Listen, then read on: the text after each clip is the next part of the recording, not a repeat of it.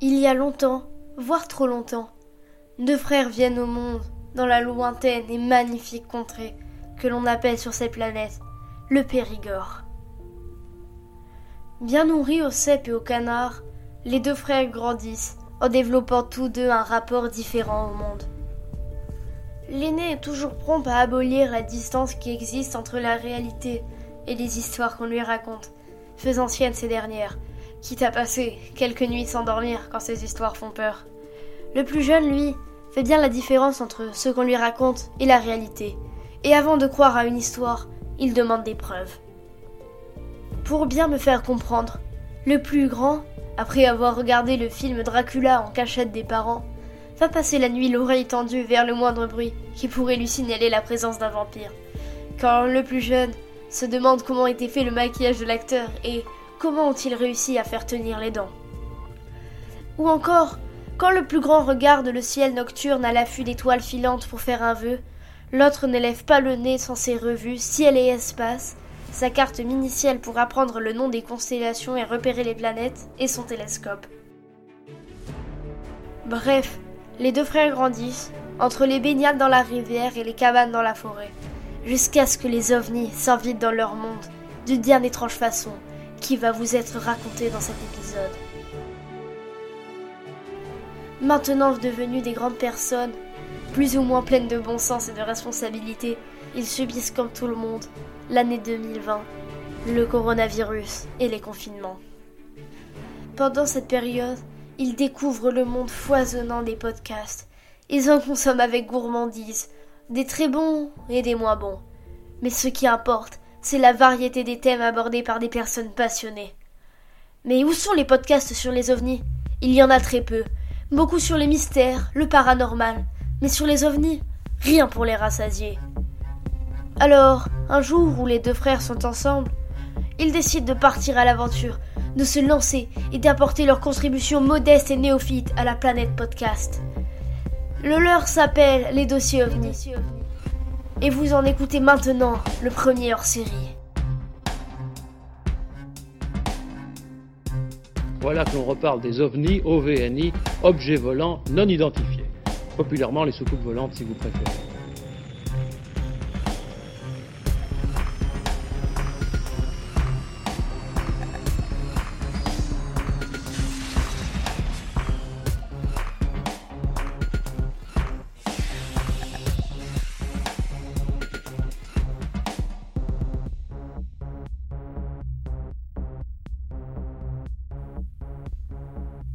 Eh bien, bienvenue dans le hors-série du podcast des dossiers OVNI. Alors, euh, c'est euh, effectivement hors-série puisqu'avant l'été, on avait envie de faire un petit peu quelque chose d'un peu plus original euh, que les, formats qu'on fait d'habitude. Puisque vous le savez, si vous suivez le podcast, dans chaque épisode, normalement, il y a une partie histoire qui est issue des bases du GEPAN, et ensuite, on fait une partie enquête qui est aussi issue des bases du GEPAN. Mais là, pour le coup, aujourd'hui, on avait envie de vous raconter une histoire. Et cette histoire n'a rien à voir avec euh, les épisodes qu'on fait habituellement. Et surtout, je le répète, on peut le préciser, hein, c'est un cas hors GEPAN. Oui, c'est vrai qu'habituellement on essaie d'être euh, de coller à, ce qu'on trouve sur le site web du GEPAN. Et on fait de la vulgarisation, on met en scène, mais par contre on essaie d'être fidèle à ce qu'il y a dans les rapports du GEPAN. Euh, ici, non, là on est hors cadre. Puisque l'histoire qu'on va vous raconter, et sur laquelle va reposer ce hors-série est une histoire qui nous est arrivée euh, et qui a été un peu fondatrice de notre intérêt pour, euh, pour les ovnis. Par contre, elle s'est passée il y a 30 ans et euh, elle a un rapport avec une vache. Soucoupe volante ou quoi? Alors, il y a peu de choses qui sont restées de cette histoire-là et il a fallu faire un travail de reconstitution pour nous et euh, vous allez voir comment on s'y est pris, puisqu'on va vous entraîner avec nous euh, dans cette histoire et dans la reconstitution, euh, comment on l'a faite, pour enfin vous raconter cette histoire de vaches et d'extraterrestres. Donc voici le début de ce hors-série. Tout commence au mois de février 2021, alors que l'enregistrement du premier épisode des dossiers OVNI vient de s'achever, l'enregistreur tourne encore. Ouais, non, mais c'est pas mal, il me semble. C'est une belle histoire. Ouais. Et euh, qu'est-ce que je voulais dire? On, on devrait faire peut-être un- quelque chose un peu à part. Tu sais, c'est euh, Ah, pour l'été? Ouais, il y a beaucoup de beaucoup de- d'épisodes comme ça, un peu spéciaux. Et pour le coup, euh, peut-être, tu vois, enfin, on y, on y part un peu tôt là, mais f- sort- faire un épisode qui sort un peu des histoires Japon. Genre euh, Les Lumières de Phoenix, euh, Rendlesham. Mais pourquoi pas Parce que euh, finalement, euh, ces grands trucs là, ça fait partie quand même de l'histoire de l'ufologie. et Ouais, puis, le seul truc, c'est qu'il y a, il y a un milliard de personnes qui en ont déjà parlé, quoi. Je sais pas ce qu'on peut apporter de nouveau sur le truc. euh, Ou alors, si on sortait carrément du, du cas Japon, on pourrait raconter une histoire, euh, l'histoire qui est plus personnelle à nous, c'est l'histoire de la vache. Ah, La Vache en 91. Et ouais, Ça, c'est une belle histoire. moi je pense qu'on pourrait partir là-dessus. Par contre, je me rappelle pas de grand chose sur euh, sur ce cas-là. Euh, ouais, j'ai des bribes. Ouais, si ce n'est que quelques trucs. Au mois de mars, une trouvaille décisive allait persuader nos podcasteurs que cette idée était la bonne. Le hors-série allait déterrer cette vieille histoire de vache. Oui, je prends l'enregistreur rapidement là, puisque je viens d'avoir un coup de téléphone de notre enquêteur qui a une grande nouvelle et je voulais en garder une trace. Donc, euh, est-ce que tu peux nous dire là ce, qui, ce que tu as trouvé?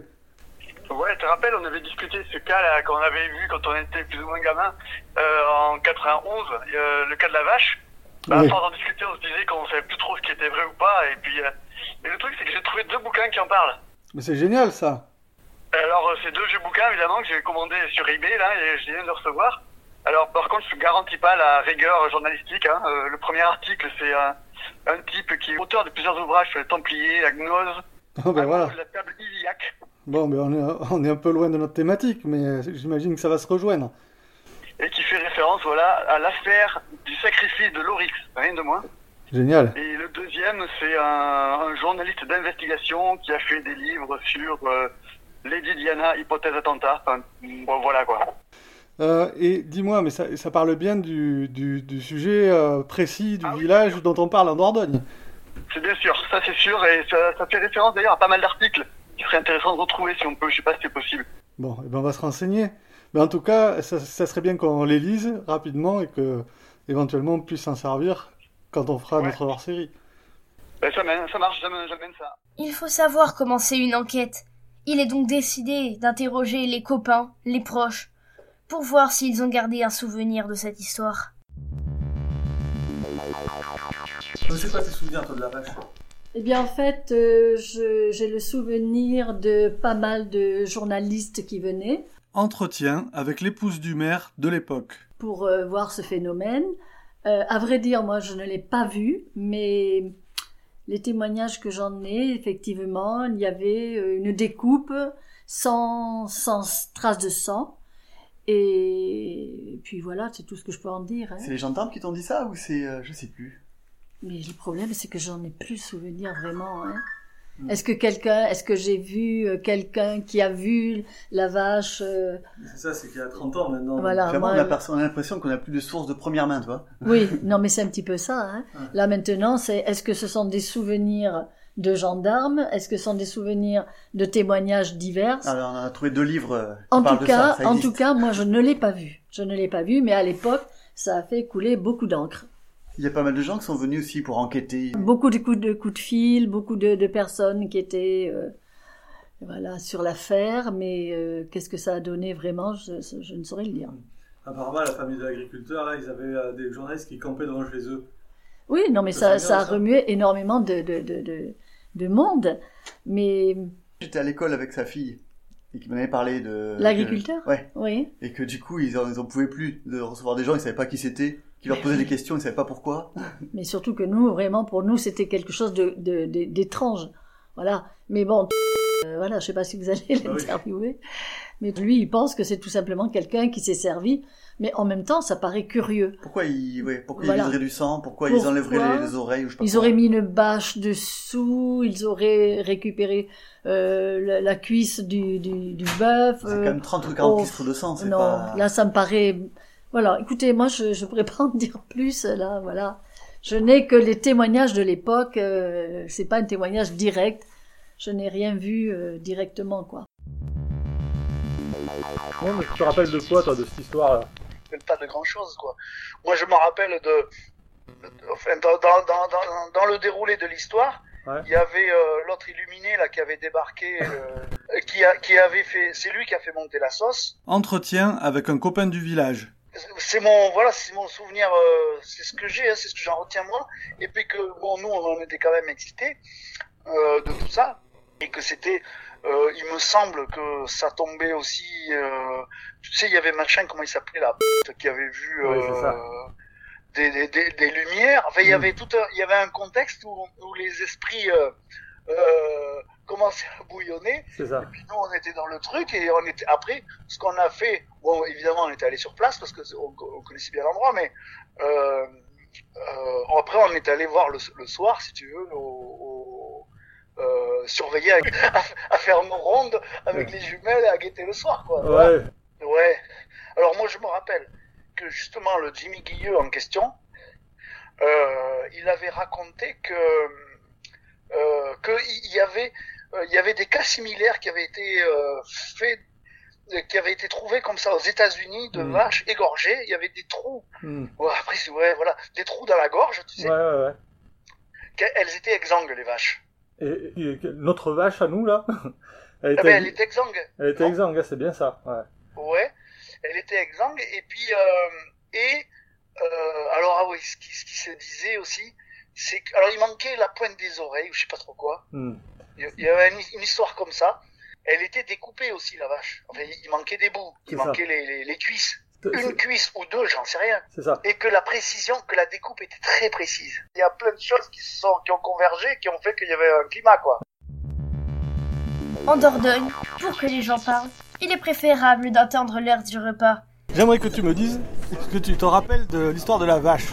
Ben, le matin, le, le- le gars il est arrivé et puis il a vu qu'il lui manquait une vache et il restait plus que les mauvais, les, les- les mauvais euh, quartiers. Quoi. Vous Mais- mangé que des trucs inutiles en fait. Voilà, ils avaient enlevé les, les, deux, les deux gigots et les épaules.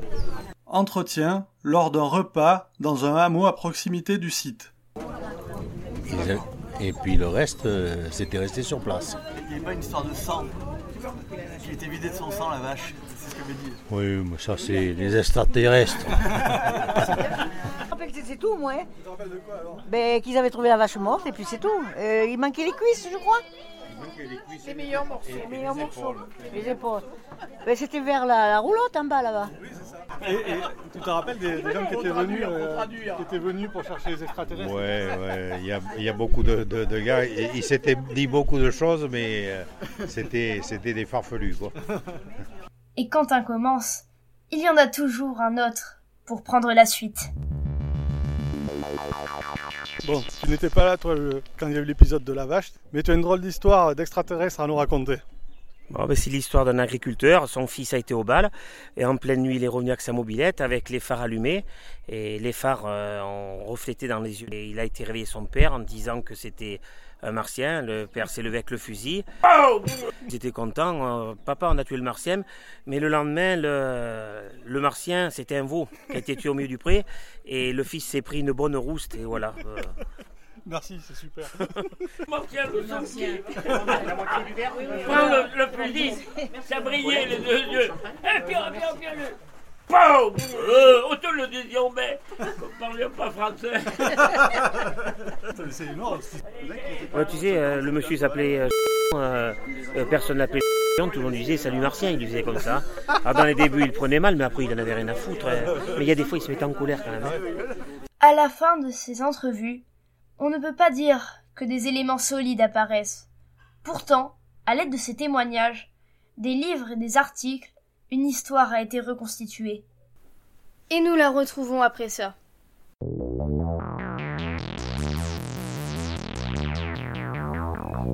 Voilà, alors une petite parenthèse, euh, un petit peu d'humour euh, dans, dans ce hors-série. Vous savez que bon, ben, quand on vous le répète, hein, on, se lance un peu dans le podcast, on est que tous les deux, on fait ça vraiment par pur plaisir.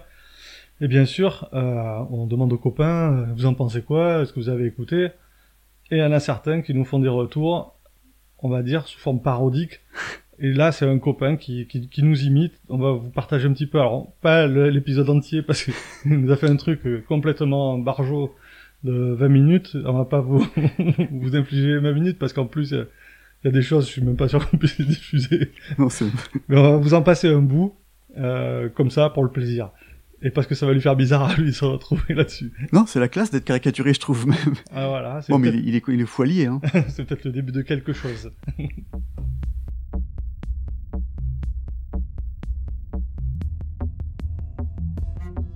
Ce matin du 14 juin 2014, il fait très beau dans les calanques. Monsieur T ne s'y trompe pas. Il profite du beau temps pour faire faire sa promenade à Pipo, son hippopotame de compagnie. Soudain, Monsieur T se fige. Il aperçoit à la surface de l'eau deux énormes sphères de couleur sombre tirant vers le, la couleur bordeaux. Un plouf et son regard est attiré une nouvelle fois vers la surface de l'eau. Une bulle immense vient d'y éclore, dans un vacarme assourdissant. Ni une ni deux, il entreprend de faire sa déposition. À coup de Je vous jure, un plouf énorme, un vacarme assourdissant. Il va même jusqu'à s'exclamer Je conchis les enquêteurs du GEPAN. Leur histoire de caténaire ne tient pas la route. Quant à leur fusée, mais prenez-nous pour des imbéciles aussi. Voyant qu'il commence à perdre les pédales, le maréchal des logis, Brandon de Gangois, lui suggère d'avaler quelques comprimés d'hydroxychloroquine. Tu vas voir, ça te fait du bien, con. Les gendarmes le passent ensuite à tabac, selon la tradition, puis le jettent dehors comme un malpropre. Il décide de rentrer directement chez lui, sans faire de détour par le bistrot d'à côté. Bientôt, ce cas est étudié par deux frères. Pour eux, c'est clair. Monsieur T est un affabulateur. Pas méchant, juste un tout petit peu con. Et leur jugement qui peut sembler quelque peu hâtif va être confirmé.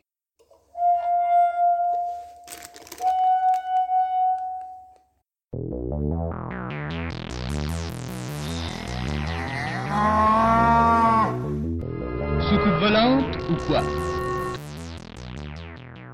Bien, pour la première fois depuis 30 ans, et grâce aux témoignages qu'on a recueillis, à nos souvenirs, aux articles récoltés à droite et à gauche, Et aux deux merveilleux livres qu'on a retrouvés, Et Le temps et les ovnis de Jean-Luc Chaumel et OVNI enquête sur les faits de Hugo Nart. voilà, grâce à tout ça, nous allons vous présenter la seule fabuleuse et réelle histoire de la vache. Euh, et cet épisode s'appelle Une entrecôte pour les petits gris.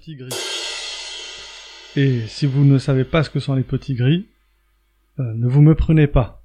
Ouais, là c'est pas du côté des escargots qu'il faut voir, c'est plutôt des entités biologiques extraterrestres. Tu te souviens ça, les, les ibis Bien sûr, je pense qu'on on va en reparler euh, au cours de ce hors-série. Ça sonnait bien ça, les ibis. Donc tout commence euh, en Dordogne, dans un village au milieu duquel coule une rivière. Et cette rivière, euh, l'été, ben, s'égaye des cris des enfants qui se baignent, des cris des parents aussi qui se baignent, qui constatent qu'elle est bien fraîche. Certains disent que c'est la plus belle rivière de France, mais ça c'est un autre sujet. Et euh, euh, c'est au bord de cette rivière que va se passer l'histoire qu'on va vous présenter aujourd'hui. Donc on est en plein été, on est au mois d'août, le 20 août exactement. Alors que la chaleur règne et que tout se passe bien, que tout le monde est en vacances et profite de la région, l'orage guette. Et euh, la nuit du 20 août, des déluges s'abattent sur la région. C'est un orage estival, comme on en connaît beaucoup, qui éclate. Au matin, très petit matin, je pense que l'heure de, cet événement nous a échappé parce qu'on devait dormir, il était 5 heures du matin. Mais il y a des courageux qui sont déjà levés et euh, une de ces personnes, un des habitants du village, euh, voit une vache ou deux qui sont sur la route. Et donc, euh, inquiet euh, euh, de les voir comme ça euh, sortis de leur enclos, il décide de prévenir l'agriculteur, bien sûr, nous sommes dans un petit village, tout le monde se connaît, il va le réveiller et lui dit, voilà, il y a un problème avec tes vaches, elles sont sorties de leur enclos. Environ une heure après, c'est-à-dire vers 6 heures du matin, l'agriculteur arrive et attrape les vaches et veut les remettre dans leur pré. il les trouve quand même apparemment un peu effrayés. Bon, ce qui n'est pas très étonnant quand vous saurez un petit peu ce qui s'est passé euh, dans ce pré. Donc il les remet euh, dans leur euh, dans, leur pré, dans leur champ, et il voit une vache qui est dans un coin et qui semble ne pas bouger. Et il s'approche d'elle et pour, la secouer, pour, la faire se lever, et là il se rend compte que la vache bah, n'a plus ses jarrets, qui ont été sectionnés, et très vite, il se rend compte qu'elle a été mutilée. Peut-être que tu as des précisions sur, sur ces mutilations. Je vois que tu as le livre en face. Oui, c'est ça. Je suis en train de lire le livre. Et effectivement, il y a des précisions sur euh, sur les mutilations. Ils disent l'animal a été retrouvé mort, les deux jarrets et la queue enlevés, la gorge percée de deux trous de chaque côté de la trachée et énucléée de l'œil droit. Et surtout, euh, l'article stipule en outre qu'aucune goutte de sang n'a été retrouvée dans le corps de la bête.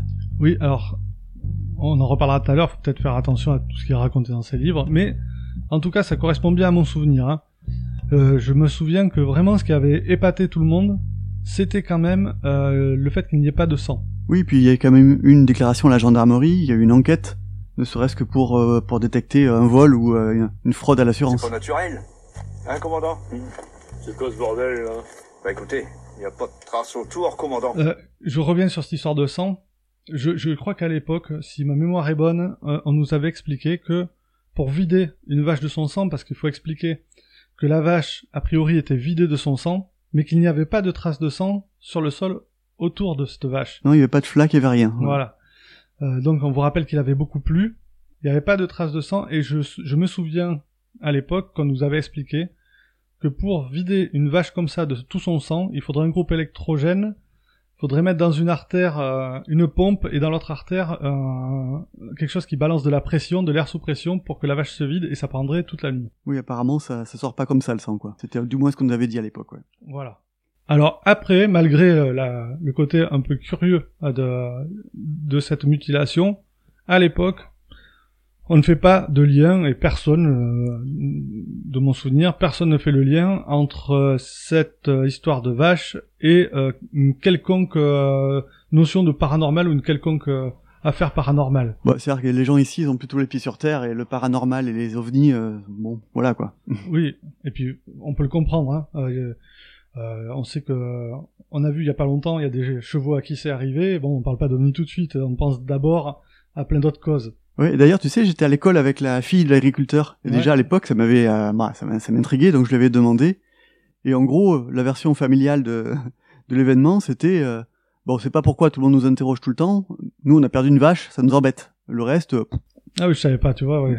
C'est vrai que on connaissait les enfants de l'agriculteur puisque ils ont à peu près, à peu près notre âge. Ouais.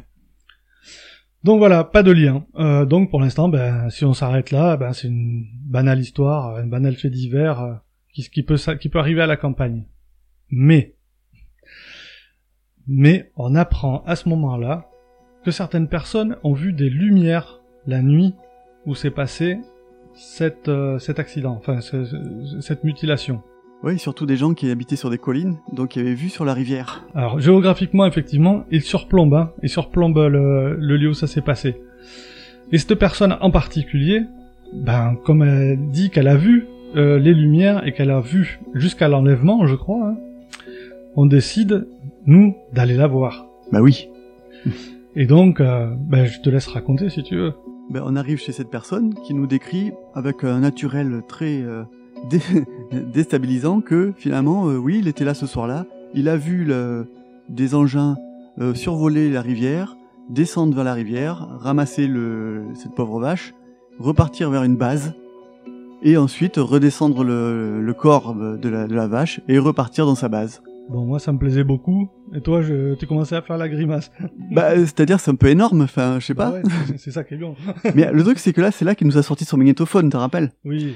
En fait, il avait fait venir, ou alors je sais plus si c'était bah, c'était lui qui était venu ou le, le, journaliste. On est au mois d'août et les journalistes euh, aiment bien les sujets comme ça pendant l'été où il se passe pas grand chose. Voilà, et puis il nous fait écouter une cassette où on entend un journaliste dire euh, oui je suis avec monsieur machin et effectivement je vois des euh, lumières qui bougent. Ah elles se stabilisent. Enfin un mm. reportage en live Donc euh, là, en tout cas, toi tu, tu fais la grimace et moi j'applaudis des deux mains, mais on est content en tout cas parce que euh, on est là, c'est quand même il est en train de se passer un truc dans notre village. Et surtout c'est la première fois que on entend parler de cette vache en lien avec des, des lumières quoi. Donc euh, euh, il y a une histoire d'ovni qui se profile. Et maintenant il faut qu'on vous avoue que quand on était petit, on, on lisait les BD de, de Jean-Claude Bourret. C'était bien ces BD. Ça, tu vas perdre en crédibilité peut-être. Mais on lisait des BD de Jean-Claude Bourret qui, euh, qui, qui, qui, nous fascinaient, qui racontaient bien sûr des histoires d'ovnis. Et donc là, on est super content parce qu'on se dit mais euh, là, il se passe un truc euh, chez nous. Voilà. Mais le problème, enfin le problème, c'est que le gars, il prend confiance et là, il commence à nous dire mais en fait, euh, je les vois souvent. Ouais. Je les vois régulièrement. Donc nous, qu'est-ce qu'on fait évidemment? On lui dit ben la prochaine fois que ça arrive, voilà notre numéro euh, appelez-nous, on arrive tout de suite. Voilà, et, bon. et, ça se passera un peu plus tard. Voilà. Suite à tout ça, il va y avoir comme une espèce de confirmation quand même, euh, puisque on va recevoir des coups de téléphone, enfin à la mairie ils reçoivent des coups de téléphone d'ufologues de Paris et d'ailleurs, et il y a de nombreuses personnes qui viennent en Dordogne et qui viennent enquêter. Je suis d'abord et avant tout un enquêteur. Mon métier c'est de résoudre des énigmes comme nous, on est là et qu'on traîne toujours sur le secteur, on nous dit, euh, bah vous voulez pas les amener pour aller voir, euh, pour aller voir ce prêt Et bon, c'est ce qu'on fait. Bon, beaucoup d'enquêteurs sont somme toute curieux et et, euh, et viennent faire leur leur job et puis ils repartent et ils nous laissent pas un souvenir impérissable. Enfin, moi j'ai peu de souvenirs de tous ces gens qui sont passés, mais il y en a quand même qui nous ont laissé un sacré souvenir et euh, on va vous raconter un petit peu comment s'est fait, comment s'est faite la première prise de contact parce que ça vaut le coup. Donc ces gens arrivent et euh, ils se proclament en fait de Jimmy Gueux. Alors Jimmy Gueux, euh, je sais pas si ça te parle, c'était un gars qui, qui écrivait de la science-fiction et euh, ensuite s'est intéressé au sujet des ovnis. Mais pour moi à l'époque c'était le gars qui passait chez De Chavannes en fait. Oui c'est ça. et puis c'est, euh, enfin, on, on connaissait pas très très bien, mais effectivement vaguement on voyait qui c'était et surtout son son, euh, son, son thème récurrent, quoi, son, son sujet récurrent, c'était ces fameux IBI. Ouais, Entité biologique extraterrestre. Émission comme un lundi, 1996. Pour, pourquoi Petits Hommes Verts D'où ça vient Monsieur Guilleux Alors, Jimmy Guilleux, qui sait tout sur tout. Il n'y a jamais eu de Petits Hommes Verts. Mais peut-être des grilles, on verra ça tout à l'heure avec Exactement. Exactement. Et euh, il faisait partie, enfin, il avait fondé un groupe qui s'appelait les Chevaliers de la Lumière. Ça, ça, ça fait pas peur, ça? C'était bien ça. Et donc voilà ces gens qui arrivent, et je m'en souviens très bien que euh, ben, nous euh, ici, euh, ados, enfants, on voit arriver des gens qui nous disent on est des ingénieurs, on est à Paris. Moi je me rappelle, ça m'avait impressionné à l'époque, un ingénieur de Paris. Bon, et ils s'assoient et ils nous disent on, on tient à ce que vous soyez assis parce qu'on a quelque chose à vous dire, avec un air très solennel. Là, le suspense monte. On s'assoit et ils nous disent bon, il faut qu'on vous avoue une chose. On va vous le dire tout de suite, ce qui s'est passé ici n'a rien d'humain. Ça, c'était une introduction. ah, ça, ça pose. Et après, et après, effectivement, ils ont développé euh, bah, les arguments euh, qu'on retrouve euh, chez euh, Jimmy Guilleux et ses, adeptes. Donc, effectivement, au début, admiration. Et puis, euh, nous, on est en charge de, de, de balader ces chevaliers de la lumière un petit peu partout sur, euh, sur le Val de Drone parce qu'en fait euh, on va même pas s'arrêter juste auprès où où a eu lieu la mutilation, je sais pas si tu te rappelles. Ah oui, on les a baladés euh, partout dans les endroits un peu mystiques du coin. Ah ouais, les endroits mystérieux. Alors il faut savoir que sur le Val de Drone, pas très loin d'ici, il y a une pierre qui, qui a pour surnom la pierre au sacrifice, par exemple. Alors ça, bien sûr, quand on a commencé à leur en parler...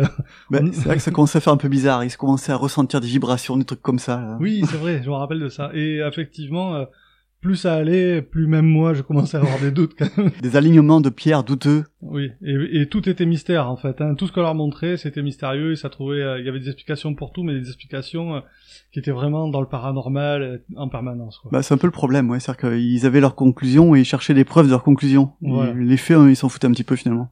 Donc apparemment, bon, on reviendra sur tout ça tout à l'heure, hein, mais apparemment quand même, il y a, je me rappelle, qui, qui nous avait dit, je vais en parler à Jimmy, donc, euh, pour parler de Jimmy Guilleux, et euh, apparemment il en a parlé puisque j'ai lu euh, que lorsque Jimmy Guilleux sort un livre, alors je ne sais plus le nom de ce livre. C'était IBI 2. Voilà, et en tout cas il y a, il y a une vidéo avec qui s'appelle IBI 2 avec Ouais. le livre, et a priori donc il, il parlerait de ce cas de la vache Donc ça veut dire qu'effectivement, ils lui ont communiqué l'info. Ouais, t'as pas retrouvé le- l'extrait. Alors, je me suis tapé pas mal de vidéos de Jimmy Vieux. c'est pas inintéressant, c'est un peu, un peu fatigant aussi. Ça Mais- rajeunit Oui, voilà.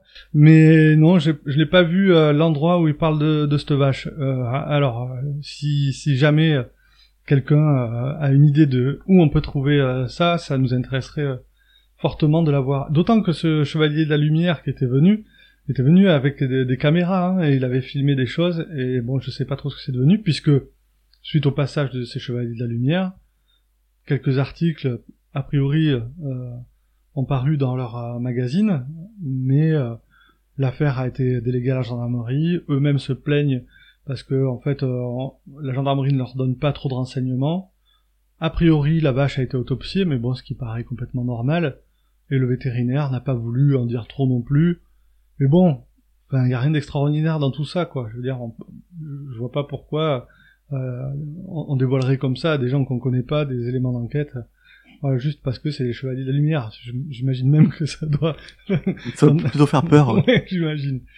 Ah voilà, donc euh, ben, tout ça s'éteint tranquillement, et tout aurait pu s'arrêter là. Et, mais il semblerait qu'il y ait un autre rebond euh, en octobre, puisqu'il y a des témoins qui voient des disques colorés, euh, et il y a un article bah, dans la Dordogne Libre, et il y a des gens, des, euh, des entomologistes, euh, qui parlent d'un nuage de fourmis. Ah oui, je me souviens de cette histoire là. On se disait, oui, c'est c'est quoi le rapport entre les disques colorés et un nuage de fourmis? Bon. Voilà. Mais euh, suite à, à cette explication, il y a un autre article dans Sud-Ouest euh, où des gens disent mais non mais c'est pas possible, ça peut pas être un nuage de fourmis puisque euh, il y a des lumières vertes, rouges et blanches qui ont été aperçues. Et ce qui est rigolo, c'est que ça me rappelle le premier épisode euh, de, de notre podcast où on avait traité de deux disques lumineux euh, au Verdon, hein, dans- en Gironde, et ça ressemble un petit peu à ça. Donc euh, voilà. Et d'ailleurs, je crois qu'il y avait il y a quelqu'un qui avait donné une explication hein, pour ce. Oui, une certaine Bernadette Darchen, spécialiste des larves, alors ça aussi je lis dans l'article, hein, qui décrète qu'il s'agit, je cite, d'une électrocution des fourmis, d'où le système des trois couleurs. Alors le d'où, je vois pas trop le lien entre les deux, mais bon, Ouais, bah, peut-être qu'effectivement. c'est peut-être un raccourci, je sais pas. Ouais, ouais, Avec l'électricité, euh, ça, ça prend des, des couleurs euh, bizarres. Je- là, j'avoue que je sais pas trop. Mais ce n'est pas fini puisque le 12 octobre, eh ben, dans la Dordogne libre, euh, un journaliste explique qu'il y a des étranges matières euh, qui ressemblent un petit peu à de l'aluminium, des filaments qui ont été retrouvés partout entière euh, en, en Dordogne, alors plus au sud. Mais en fait, euh, il y a des liens qui sont faits. On est euh, dans une vraie frénésie euh, ovni à cette époque-là. Oui, alors sur cette histoire de touffe d'amiante là, ou enfin de touffe argentée en tout cas. Euh, alors là aussi, les infos qu'on a sont très très floues. Hein, là, dans le livre, ils font référence à une étude faite dans une brochure, vois, la rigueur scientifique, bon voilà, qui parle d'un exercice de l'armée et de l'heure d'aluminium, bien que certaines analyses démontrent qu'il s'agit d'amiante. Bon bref, on sait pas. Oui, on sait pas. Et puis à l'époque, euh, le fait qu'on sache pas, on relie ça vite fait aux ovnis et euh, on monte tout ça en boucle. Et euh, en fait, euh, eh ben, tout ça ne va pas s'arrêter tout de suite. On est vraiment dans, une période où tout le monde voit des lumières partout. Et là, euh, ben, il y a encore une fois un article qui va même être repris par Libération sur ben, des losanges avec un côté euh, pointu et un côté arrondi qui ont été aperçus en Dordogne. Et donc là, on est euh, au sommet euh, des observations. Il y en a partout. Tout le monde voit des ovnis. Ouais, puis en plus on parlait de nous dans un journal national, on était fiers, je me rappelle. Ah oui, oui, il y a de quoi. 2003, Hugo Nart, Radio ici et maintenant. Mais le coin là-bas était ensuite, dans les cinq mois qui suivaient, sillonné d'ovnis sans arrêt, sans arrêt, répertorié avec éco-radar, euh, plusieurs témoins, témoins fiables. Et, euh, en fait, euh, sur ces entrefaits, eh ben, on reçoit un coup de téléphone. Euh, et ce coup de téléphone vient de la personne qui avait vu l'enlèvement de la vache et les lumières au mois d'août. Et il nous dit, ça y est, les lumières sont revenues, elles sont là, venez vite les voir. Ah, Ça, je m'en souviens bien, ouais. Du coup, on a embarqué tout ce qu'on avait comme euh, appareil photo, euh, caméra, euh, jumelles, et on a filé chez lui. Mais on nous avait mis un petit peu en garde quoi. Oui. Enfin, sur la sur la, la, la crédibilité de, de, de, ce té- de ce témoin quand même. Ouais, c'est le, moins qu'on puisse dire, et du coup, on arrive sur place. Moi, je me rappelle, je m'attendais vraiment à avoir un spectacle incroyable, un feu d'artifice. Bah oui. Et puis on arrive là-bas et on voit euh, ce gars tranquillement euh, sur sa chaise dehors là, en train de regarder le ciel. Bon, Et on lui dit bon alors, euh, ben, ils sont où les vaisseaux? Et ben il nous dit il y, y en a deux sortes. Il y a il y a des vaisseaux euh, qui bougent euh, très rapidement et qui rejoignent des bases qui sont beaucoup plus imposantes. Tenez, voilà une base. Il pointe du doigt. Eh ben, je crois que c'était une planète, c'est ça Bah, euh, il pointe du doigt Capella, de la constellation du Cocher, qui est une étoile bien connue de tous ceux qui font de l'astronomie. Mm. Et il nous dit voilà, ça c'est la base euh, extraterrestre. Et heureusement, avec tes cartes minicielles, toi, tu l'avais repéré. Oui, voilà, il n'y a, même pas besoin de carte initiale. Là, je lui dis, mais c'est pas, c'est pas une base, c'est une étoile. Il me dit, non, non, non, non, c'est pas une, c'est pas une étoile, c'est une base. Bah, il sait la reconnaître quand même. Bon.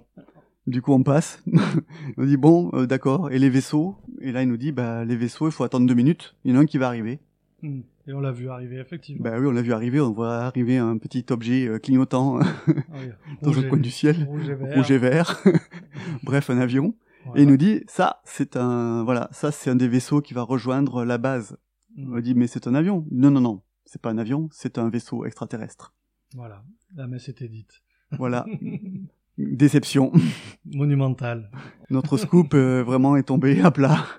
Voilà. Et donc, euh, eh ben, c'est comme ça que pour nous, s'est arrêté euh, cette, euh, cette année d'observation et, et ce qui nous a conduit après à nous intéresser aux ovnis en essayant un petit peu de démêler un peu mieux tout ce qui était crédible et, et, et du reste en fait. hein. Et, euh, et pour revenir sur les livres euh, que, que tu as trouvés sur cette affaire, il faut quand même qu'on vous dise que d'emblée, euh, il y a des choses euh, qui montrent que le- la crédibilité là n'est pas très au rendez-vous. non, euh, enfin, déjà, il y a plein de, de, de, de fautes dans, dans les noms des gens. Oui. Il Il- appelle les, les noms des témoins euh, euh, et qui, qui, qui déjà ne sont pas bons. Des fois, il parle du Cepra, qui est l'ancêtre du Gépan. Des fois, il parle du Serpa. Bon. Ouais. Et au-delà de ça, euh, lors d'une interview que, que j'ai entendue d'un des deux auteurs, euh, bon, il, il, il- raconte qu'il a fait une enquête en Périgord noir pour, pour cette histoire de vache. 2003 Hugo Nart, radio ici et maintenant. Alors, les mutilations animales, moi-même, j'ai travaillé sur un cas qui se trouvait donc dans le Périgord noir. Bon, euh, le- la vallée de la Dronne n'est pas du tout en Périgord noir, pour ceux qui connaissent un petit peu. On est à, peu près à 100 km du Périgord noir, quoi. Donc voilà, c'est tout, tout est un peu comme ça, tout est un peu euh, euh, léger, quoi, on va dire. Oui, il y a même des trucs marrants dans le dans l'article, de la façon dont il raconte euh, sa rencontre avec les témoins. Puisque bon, il, a toujours l'impression que les gens lui cachent quelque chose, qu'il y a un complot, qu'il y a machin. Nous, pour bien connaître les gens du coin, c'est bien que quand on se fait envoyer balader, c'est juste qu'on se fait envoyer balader, c'est pas pour cacher un secret euh, de extraterrestre. Oui, voilà, oui, oui, bien sûr. Et, effectivement, tu connaissais la, la, fille de l'agriculteur et euh, on, on connaissait les enfants de l'agriculteur. Bon, euh, ici, euh, les gens, quand vous venez dix fois leur parler d'ovni, au bout d'un moment, ils ferment la porte et ils ont autre chose à faire. Ils ont perdu une vache, c'est tout ce qui leur importe, et ils ne sont pas dépositaires de secrets du FBI ou, de la CIA ou de je ne sais pas quoi. Ah, j'ai retrouvé l'article. C'est là, c'est le, témoin, le- l'enquêteur qui arrive chez les témoins. Alors qu'il était d'accord quelques heures auparavant, c'est son fils qui me reçoit, m'affirmant que ni son père ni son ni sa mère ne sont dans la maison. Alors ça, on a tous fait ça. Hein Il me répond par borgborigme, comme s'il était embarrassé. Ça, j'adore. Ah bah oui, bien sûr. Parce que bon, Quand t'es embarrassé, tu fais des barbaries. voilà. Je lui rappelle que la, la bête fut vidée de tout son sang et qu'aucune trace n'a été retrouvée aux alentours. Il me répond, bof, c'est la terre qui a tout avalé. oui, le bon sens paysan. quoi. voilà, c'est ça. En gros, il voulait se débarrasser de lui, il savait pas quoi en faire. Et arrive peu à peu, après la, voilà, quelques secondes après, une dame de certain âge arrive, apparaît sur la terrasse. C'était la mère qui a dit il y a 10 secondes avant qu'elle était pas là. Et qui dit, mon mari n'est pas là, d'ailleurs, aujourd'hui, il travaille très tard, et il rentrera que dans la nuit. Voilà. Pieux mensonge. pour se débarrasser du mec. Ouais. Mais après, toi qui connaissais sa fille, effectivement, elle a bien dit qu'ils en avaient euh, ras-le-bol. Il faut savoir, vraiment, il y a eu beaucoup de téléphones, beaucoup de coups de téléphone et beaucoup de, de personnes qui sont venues enquêter sur cette vache. Je crois que avant cette vache, il n'y avait pas eu euh, de cas de mutilation euh, euh, en France. Donc là, bien sûr, tous les... Ah non, mais ils m'ont raconté qu'ils ont eu euh, TF1, RTL, enfin, Ouais. les médias nationaux qui campaient devant chez eux, ils en, ils en pouvaient plus, quoi, ils en avaient ras-le-bol. Donc on peut comprendre à un moment donné qu'on qu'on éconduise les gens qui, surtout quand c'est les chevaliers de la lumière, Et et là, on qu'on re- et qu'on est très peu familier de ce milieu-là, ça fait quand même un peu bizarre. Voilà, et là, on reconnaît bien la façon périgourdine de, recon- de déconduire. Voilà. il est pas là, il rentrera pas. Voilà. Exactement. Voilà euh, pour, pour euh, ce qui est de cette histoire et de comment on a pu la reconstituer en tout cas. Alors, que vaut cette histoire? Ben, elle n'est qu'une interprétation, une extrapolation, faite à partir des témoignages et des quelques passages de livres et d'articles qui ne vont pas bien loin, c'est vrai, dans leur description, et qui ne s'appuient pas, loin de là, sur des faits tangibles indiscutables. Peut-être un jour aurons-nous accès à ce témoignage généralement solide, basé sur euh, les faits et sur une observation objective, qui est le procès verbal de gendarmerie. Nous n'hésiterons pas alors à comparer les deux versions, et ça risque d'être drôle. Oui, d'autant que la vérité se cache peut-être dans une réflexion sur un coin de table. Je peux te dire que euh, j'avais un frangin qui connaissait pratiquement les, les, les, les, les, les gars qu'il avait fait. hein. Ah ouais, donc c'est des gars qui se sont servis sur la bête. Voilà. Ils sont fait un bon steak. Ouais, exactement, je pense. Bon, pas d'extraterrestres, pas de vampires, pas Non. Oui, c'est des conneries. oui. Cependant, il n'y a pas que matière à rigoler dans cette histoire. Mais ça, nous en reparlerons avec notre raconteur et notre enquêteur quand ils auront répondu à quelques questions que vous vous posez.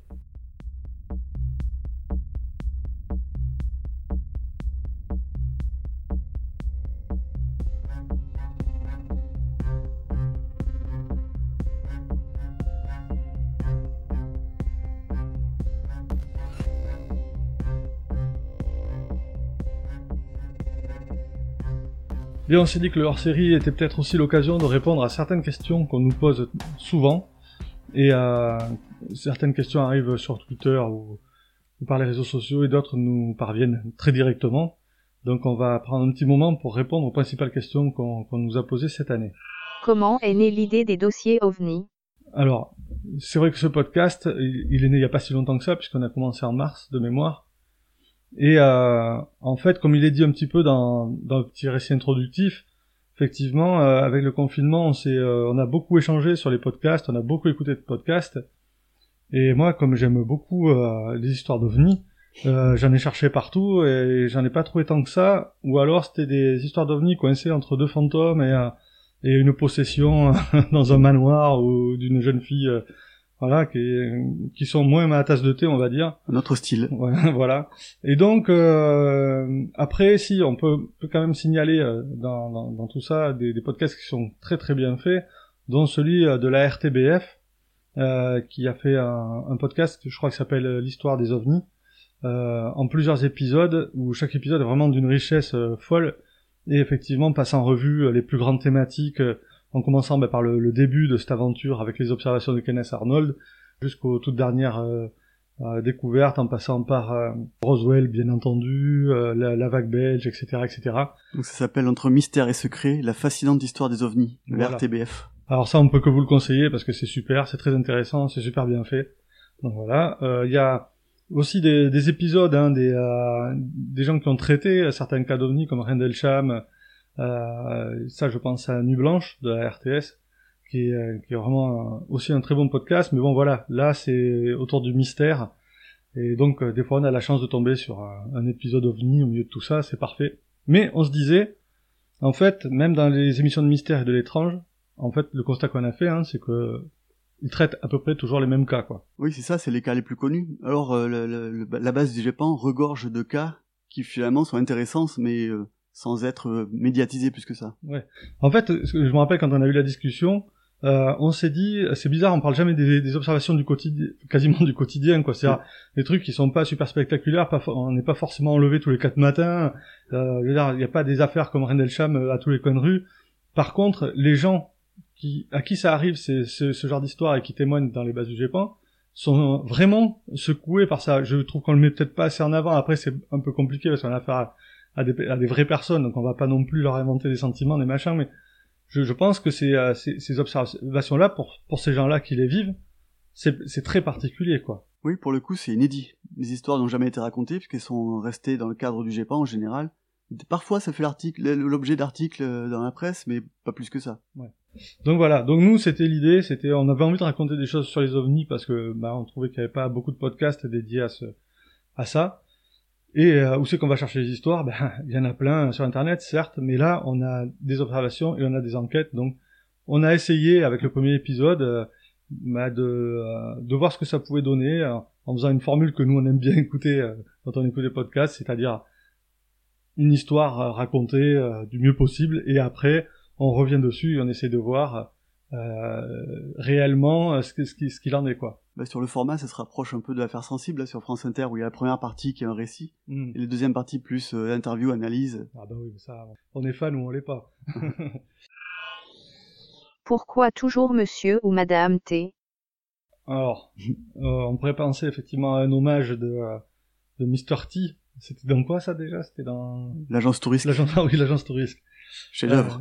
Euh, s'il en est. Euh, et alors, ça n'a rien à voir avec Mr. T, euh, c'est juste que Monsieur X était déjà pris, et que on est, on est assez fan aussi, et que, euh, en fait, dans les rapports du GEPAN, les témoins sont appelés T. Donc témoin 1 c'est T1, témoin 2 c'est T2. Bon, on trouvait que T2, T3 ça faisait un peu appartement, donc on s'est dit, euh, on va plutôt, quand il y a plusieurs personnages, ben, suivre l'alphabet, euh, donc on a Monsieur T, Monsieur U, Monsieur V. Oui, c'est vrai que quand, on, quand, quand les rapports sont euh, publiés sur le site web du GEPAN, avant ils sont anonymisés évidemment, pour pas euh, mettre en difficulté les, les témoins qui ont bien voulu euh, apporter leur témoignage, et donc effectivement c'est désigné sous le forme T1, T2. C'est plus simple. Pourquoi ne pas développer davantage la narration? Alors effectivement, euh, souvent on me dit c'est dommage parce que dans la narration, ça va un peu vite, on pourrait rajouter beaucoup de mystères avec euh, encore plus de, musique, d'effets sonores, de machin pour vraiment embarquer la personne et faire euh, en sorte qu'elle se sente vraiment. euh, Mais ça c'est un truc qu'on pourrait faire, mais on a hésité, on en a parlé, on y a réfléchi et moi, enfin, je suis embêté par rapport à ça parce que je... certes, on a envie de le faire. Bon, c'est un peu pour ça qu'aujourd'hui on a fait ce, ce hors-série pour pour se lâcher un petit peu sur une histoire, euh, c'est l'histoire de la vache que vous avez entendue, mais euh, on a affaire à des vrais gens, à des vrais témoignages, à des gens qui sont allés à la gendarmerie, qui ont fait l'effort de le faire en dépit de tout ce que euh, on peut euh, dire après, parce qu'il y en a certains, ils ont souffert après des, des retours hein, quand même de, de ces témoignages. Ils se sont fait un peu moquer par d'autres personnes, etc. Enfin, c'est pas pas toujours très évident, j'imagine, de pousser la porte d'une gendarmerie pour dire eh bonjour, euh, tiens, je viens euh, je viens témoigner parce que j'ai vu un ovni. C'est pas facile. Donc euh, par respect pour ces gens-là, euh, on, essaie de se limiter vraiment à ce qu'il y a dans le dossier et à ce qu'ils ont vu et à ce, éventuellement ce qu'ils ont pu ressentir si c'est indiqué. On va pas beaucoup plus loin.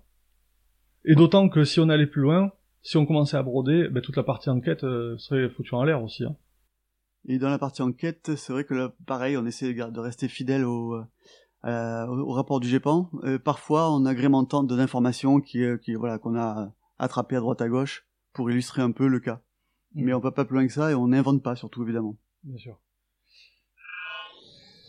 À quoi correspondent les lettres A, B, C, D pour chaque cas? Alors on en parlera un peu plus à la rentrée, mais cette nomenclature ABCD, c'est celle qui est euh, mise en place par le GEPAN et qui en fait, bon, on le verra dans un épisode à la rentrée, hein, s'appuie sur deux échelles. En fait, on évalue à chaque fois le- l'étrangeté et la consistance. Bon, on va pas rentrer dans le détail maintenant, mais en gros, euh, quand un cas est très étrange et très consistant, il est classé D. Donc en général, c'est les cas qui sont considérés comme les plus intéressants parce que finalement, en résumé, ça veut dire qu'on a, on, on sait qu'il y a quelque chose, mais on sait pas quoi.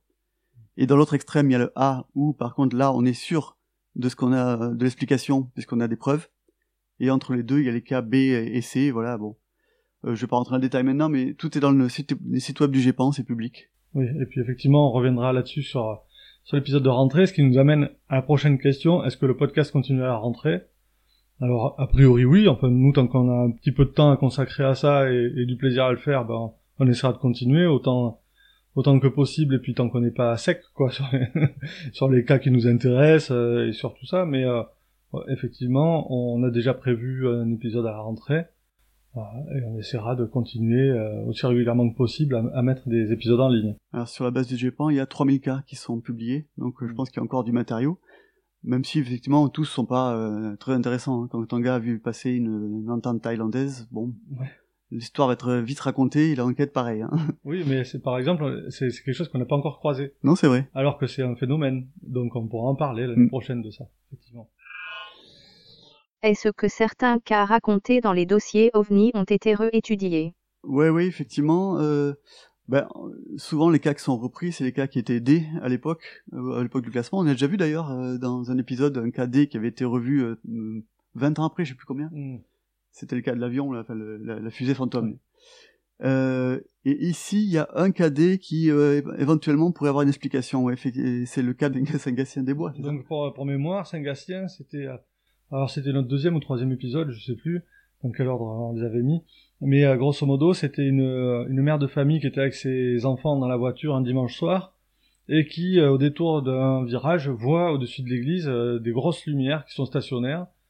Euh, et elle ne comprend pas ce qui se passe et à un moment donné elle décide d'aller au pied de l'église voir un petit peu de plus près ce, phénomène. Là les lumières ont disparu et alors que l'enquêteur du GEPAN vient faire son enquête, il y a un enfant qui était là, qui faisait du vélo et qui lui aussi avoue avoir vu ces lumières à peu près à la même heure, et bon, il s'était enfui parce qu'il avait eu très peur.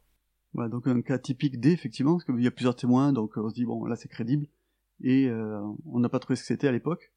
Euh, donc là, je sais que le cas a été revu par le GEPAN, et apparemment, il y aurait une nouvelle, explication qui apparemment tiendrait bien la route, donc on va attendre qu'il soit publié sur le site pour, euh, euh pour en parler.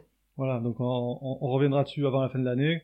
Bien sûr, si on a des nouvelles, euh, des, des, cas qu'on a racontés, s'il y a des évolutions, des choses comme ça, euh, on n'hésitera pas à revenir euh, vers vous dans les, soit dans les épisodes, soit dans les hors-séries, parce que je pense que on essaiera d'en faire de temps en temps mm. pour, pour faire des points là-dessus. A-t-on étudié la réaction du chien dans l'épisode du croissant? Alors, question qui est arrivée par rapport à l'épisode qui se passait dans le nord de, de la région parisienne, et qui s'appelait Un croissant peu ordinaire, je crois, où une personne promenait son chien et euh, voyait euh, comme une, ouais, une forme allongée, un peu bombée sur le dessus. Il était très tôt le matin, qui était euh, stationnaire dans un pré, et alors qu'il se met à pleuvoir, je crois, hein, l'objet euh, euh, pivote, enfin bascule sur lui-même et disparaît à une vitesse folle. et cette personne a été un peu en panique, rentrée chez elle.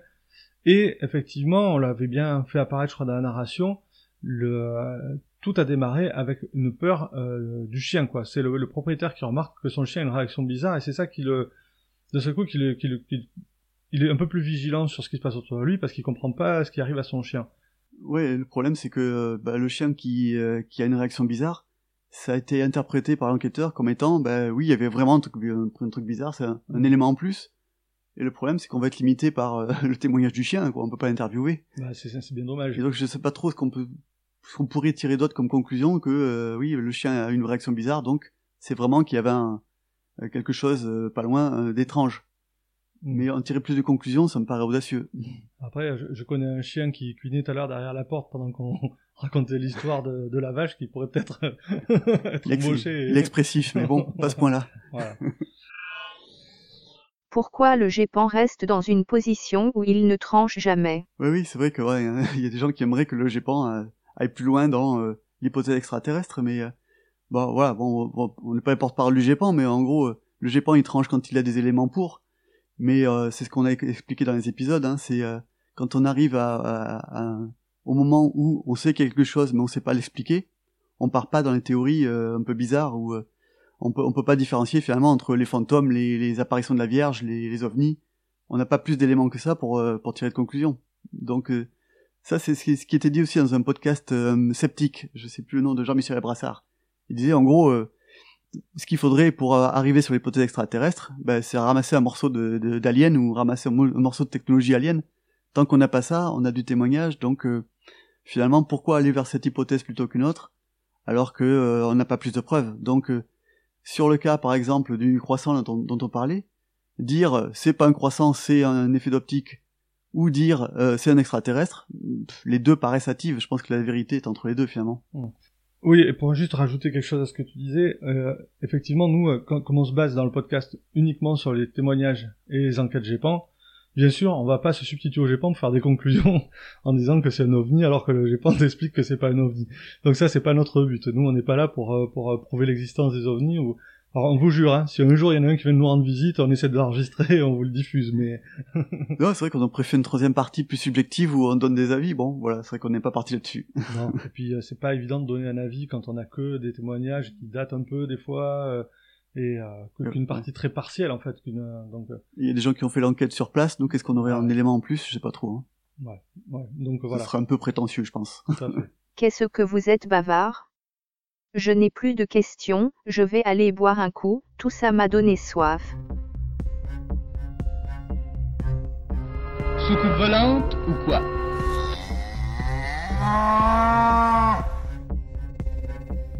Voilà, donc euh, on vous avait dit que notre vache serait un peu le, fil rouge aujourd'hui de, et la thématique principale de, ce, ce hors-série.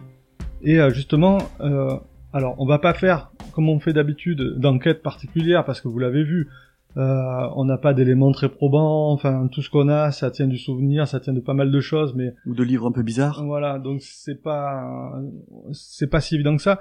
Par contre, euh, ce qu'on peut vous dire, c'est que ça nous a donné envie de nous y replonger euh, peut-être un peu plus sérieusement, et que si on trouve des choses suite à, à ce hors-série, euh, des articles ou des choses comme ça qui, qui réémergeraient, on vous tiendrait bien sûr au courant.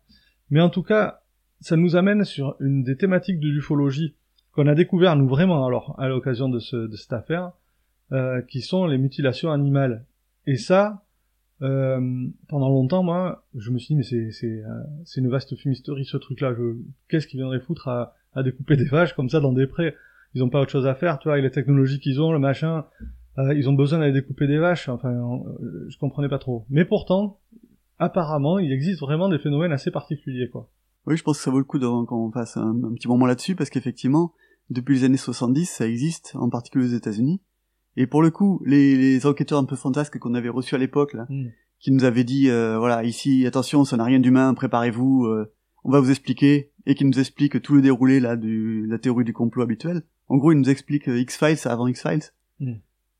pour le coup, il y avait un truc qui était vrai dans ce qu'il disait, c'était ça arrive partout et on sait pas l'expliquer. Hmm. Donc je pense qu'on va prendre un moment pour parler de, ces faits.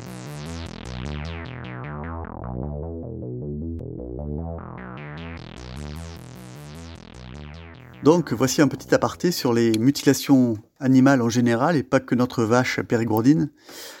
Parce que bon, à l'époque, dans les années 90, euh, l'information ne circulait pas autant que maintenant, et on n'avait jamais entendu parler d'histoires d'animaux mutilés ou quoi que ce soit.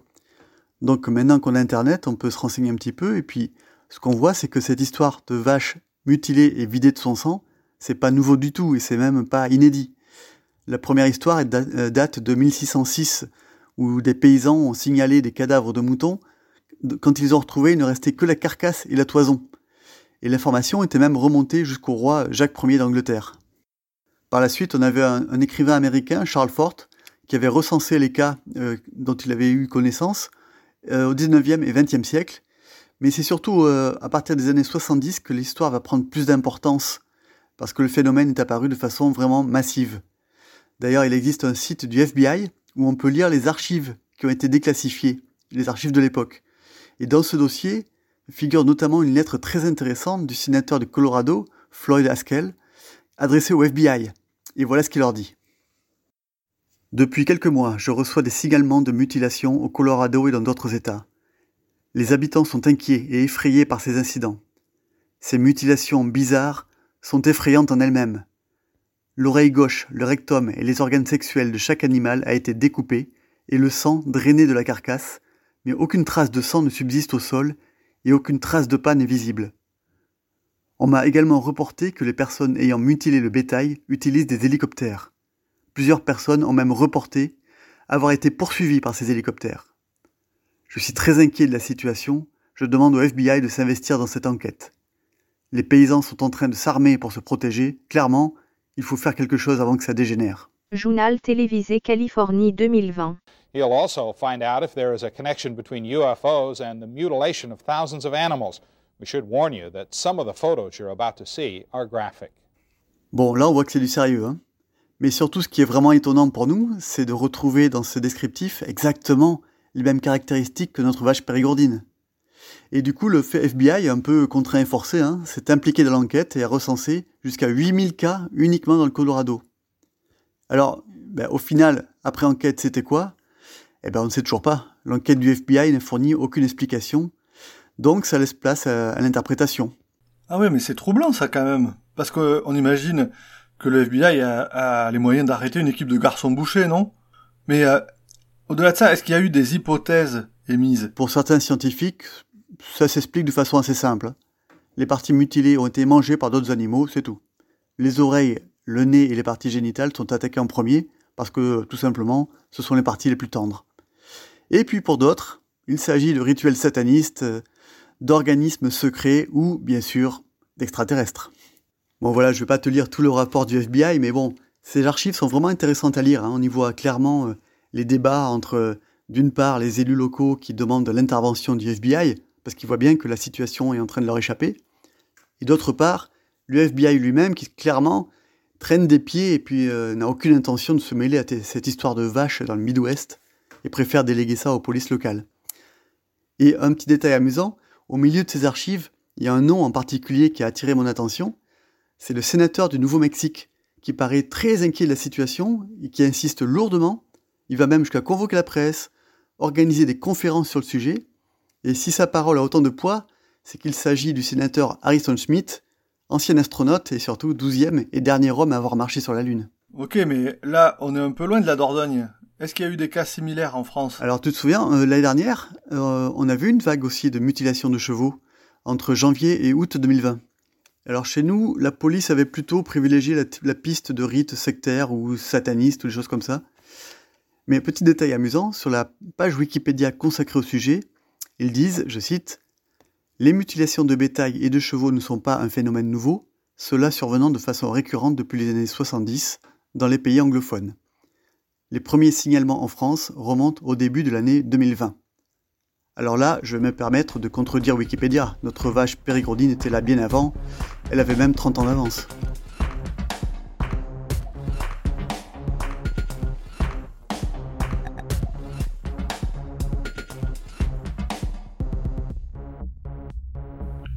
Bien, avant de terminer euh, ce hors-série, qui a été un peu, qui est parti un peu dans tous les sens, mais bon, voilà, c'était un peu l'idée, hein, comme on vous l'a dit. Je voulais savoir s'il y a des, des actualités euh, ufologiques qui t'ont marqué, toi, euh, récemment ou depuis qu'on a commencé le podcast. Bah oui, des trucs qui ont changé depuis le début de l'année, moi je trouve déjà. Euh, il y a des amis ou des gens de la famille qui me disent oh là là t'as vu il y a des y a des histoires aux États-Unis il se passe des choses ouais. donc il y a des trucs qui sont en train de sortir avant c'est des sujets qui n'étaient pas abordés dans les journaux sérieux parce que ils avaient peur de passer pour des débiles un peu j'ai l'impression que le sujet gagne en crédibilité, ça c'est déjà pas mal. Hmm. Et sur le fond, oui, euh, à chaque fois quand on est sur un cadet, on dit qu'on manque de preuves, de ou même d'indices pour aller vers l'hypothèse extraterrestre. Et là, il semble que ça bouge. Il y a des travaux du côté de Jacques Vallée, on, l'a évoqué dans un podcast, hmm.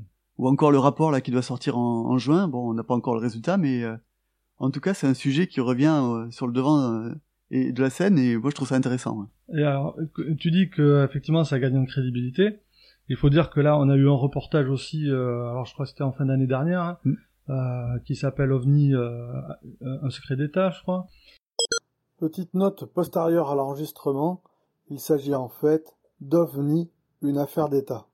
Et vraiment, quand on voit le pédigré des gens qui s'expriment dans ce documentaire, effectivement, on n'est plus sur nos enquêteurs loufoques qui étaient venus nous voir pour la vache, quoi. Ouais, mais depuis le rapport Cometa, même, où il y avait des, gens très sérieux qui avaient, qui avaient parlé du sujet, et là, on disait qu'on dirait qu'il y a une sorte de deuxième vague finalement. Où, euh, mhm. Alors je sais pas, ça se trouve ça va faire un gros flop hein, ce rapport et ça se trouve, euh, mais je pense pas parce que vraiment il y a du fond là. Il y a du fond et puis il y a eu aussi le moi la, le, le, rocher venu de, notre système solaire, euh, c'est ça hein? Oui, c'est ça. Ouais. Et donc le, directeur de l'université, enfin de, de l'observatoire de Harvard disait que effectivement vu sa trajectoire et vu euh, tout un tas de choses, euh, il se pourrait que ce soit une voile solaire, donc une technologie euh, qui arrive d'autre part. Oui, à, Bilob. Ouais. Alors moi j'ai eu l'avis un peu moins formel de, de Nostrodome qui me disait, oh, en gros, il sait bien vendre des livres. C'est possible, hein. C'est possible, mais c'est vrai que, comme tu le disais, le ridicule qui était lié à, au témoignage d'OVNI, maintenant, on voit bien qu'il y a des gens qui sont vraiment, qui ont des responsabilités, qui, qui, qui, ont, qui, qui sont au sein de l'université, etc., qui n'hésitent plus à, s'exprimer sur ce sujet-là, quoi. Ouais. Et j'en parlais d'ailleurs hier soir, il y avait euh, un article dans La Vie, le journal catholique, mmh. qui disait catholique et extraterrestre. Bon, en gros, l'objet de l'article, c'était de dire, euh, même si les extraterrestres arrivent, c'est bon, notre foi reste euh, valable. En gros, ils se préparent. D'accord. Et juste pour terminer, j'aimerais que tu nous dises deux mots parce que tu l'as évoqué, mais très très très rapidement. Et ça, ça, enfin, on verra si c'est important ou pas, mais il y a un rapport qui va arriver là À l'heure où on enregistre, il n'est pas sorti du tout. Mais euh, effectivement, quand tu disais qu'il y avait des choses qui se passaient aux États-Unis, euh, qu'est-ce que c'est que ce rapport? Oui, c'est Trump qui a demandé, euh, avant de partir, hein, il a demandé est-ce que euh, les renseignements euh, américains publient un rapport qui donne un peu l'état de la situation sur les phénomènes aériens non identifiés. Donc déjà, c'est vrai que c'est pas mal que le, le, sujet soit soit sur la table. Encore une fois, moi je trouve ça intéressant. S'il faut trouver un, un avantage d'avoir un Trump. ouais, c'est ça. Et euh, du coup, il y a la Navy qui serait impliquée, le Pentagone. Enfin bon, là, c'est une étude très très sérieuse. Qui, euh, il y, a, y, a y, a, des éléments qui ont fuité d'ailleurs, où apparemment la conclusion générale ce sera oui, il y a des choses et non, on sait pas ce que c'est. Mais apparemment, ils vont pas s'aventurer sur la piste extraterrestre non plus. Je... Alors rien de nouveau parce que là, quand même, c'est vrai que je voulais revenir là-dessus parce qu'on voit beaucoup beaucoup d'articles passer partout, hein, euh, que ce soit dans le monde anglo-saxon, que ce soit en France, sur ce rapport. Euh, et vraiment, euh, il y, a des grosses attentes, mais je, je pense que. Ouais. Et alors après, quand à chaque fois maintenant ils interviewent tous les présidents sur leur avis sur la question, je crois que Trump lui a dit moi j'y crois pas, mais je sais pas, j'attends le rapport. Obama, on sait jamais ce qu'il pense, que c'est lui à chaque fois il prend la rigolade, puis après il passe au sérieux. Enfin, il joue là-dessus, lui, il mmh. pourra pas répondre. Bon, on verra bien. Mais en tout cas, c'est intéressant que le sujet revienne comme ça euh, sur le devant de l'actualité.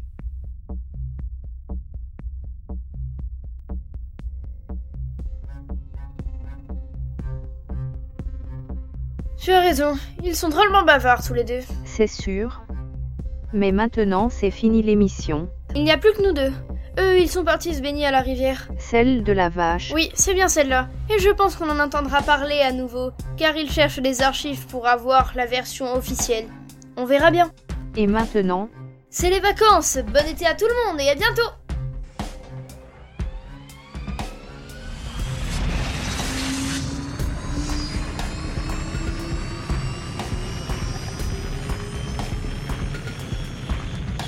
Vas-y que je te, pousse.